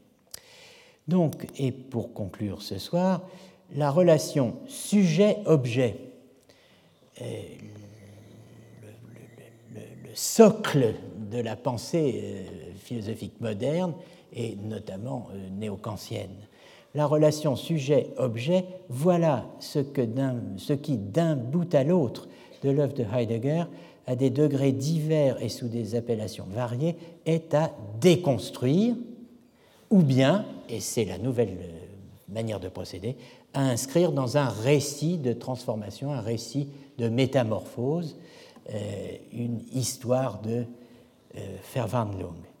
D'ailleurs, quand je dis un récit de Verwandlung, tout à coup, il me vient à l'esprit précisément que c'est le titre d'un magnifique roman de Stefan Zweig, Rausch der Verwandlung, euh, l'ivresse de la métamorphose, mais qui est une histoire très triste et que je ne vous conseille pas euh, de lire. Mais en tout cas, bon, le, enfin aussi, mais bon, peu importe. En tout cas, euh, ce, ce, récit de mutation, ce, ce, grand récit de mutation, c'est ce qui prend la place de la déconstruction, mais au fond, on voit bien qu'il s'agit plus ou moins de la même chose. Le paragraphe 77 de cette euh, de ce cours euh, tend la toile de fond et jette les éléments d'une autre histoire donc, que celle euh, autorisée par le modèle néo-kantien de l'histoire et de l'historiographie, la relation sujet-objet, une histoire qui est pensée à partir de ce que Heidegger appelle l'allégeance à l'être. Et je termine par la lecture du début de ce de ce paragraphe, les habitudes modernes de pensée amènent à considérer la relation sujet-objet comme ce qui vient en premier. Et c'est pourquoi elles vont jusqu'à la retrouver historiquement dans la pensée antique. Le scandale des scandales est de projeter la relation sujet-objet chez Platon, ou chez Aristote, ou chez Héraclite. Et ce, y compris là où l'on ne pense pas dans un sens idéaliste mais réaliste y compris là où l'on ne pense pas dans l'optique d'une théorie de la connaissance, mais d'une métaphysique de la connaissance. On met la relation sujet-objet partout, en somme. Eh bien, la conception de l'homme comme sujet, tout autant que l'interprétation antérieure et inamovible de l'homme comme animal raisonnable, animal rationnel, vivant doué de logos, devenu animal rationnel et devenu animal raisonnable. Comme vivant là-devant, comme euh, un vivant dont le mode d'être est quasiment celui d'une chose, hein, font l'une et l'autre obstacle de la même manière en se renforçant mutuellement à tout questionnement plus originaire qui viserait l'essence de l'homme et de l'être homme à partir de son allégeance à l'être lui-même. Alors, euh, qu'est-ce que l'allégeance de l'homme à l'être lui-même? Je pense que vous brûlez d'avoir la réponse, mais euh, il faudra attendre pour cela une semaine de plus. Merci de votre patience. Retrouvez tous les contenus du Collège de France sur www.colège-2-france.fr.